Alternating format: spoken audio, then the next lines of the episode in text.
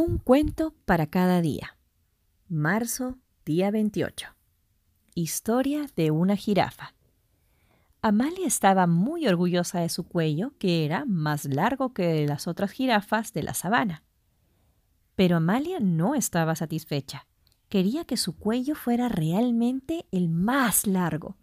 Por consiguiente, decidió estirarlo aún más.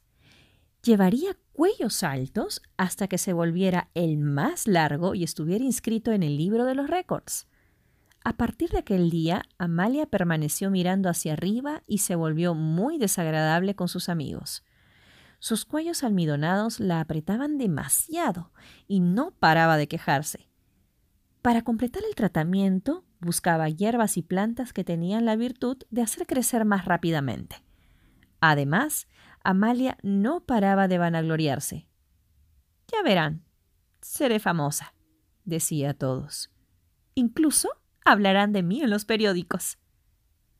La pobre insensata se imaginaba que los periodistas y los fotógrafos iban a venir pronto para celebrar este gran acontecimiento.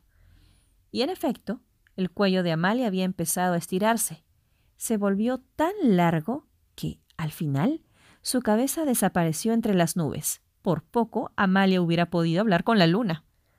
Pero había perdido a todos sus amigos y ya no tenía nadie a quien quejarse. Ella que disfrutaba tanto haciéndolo, olvidando el libro de los récords y a los periodistas, se puso a llorar. Se pasaba el día sollozando. Pero quien llora no mira hacia arriba ni alza el cuello. Por el contrario, inclina la cabeza. Así de tanto llorar, Amalia fue bajando la cabeza hasta el día en que volvió a encontrar a sus amigos. ¡Qué alegría la suya!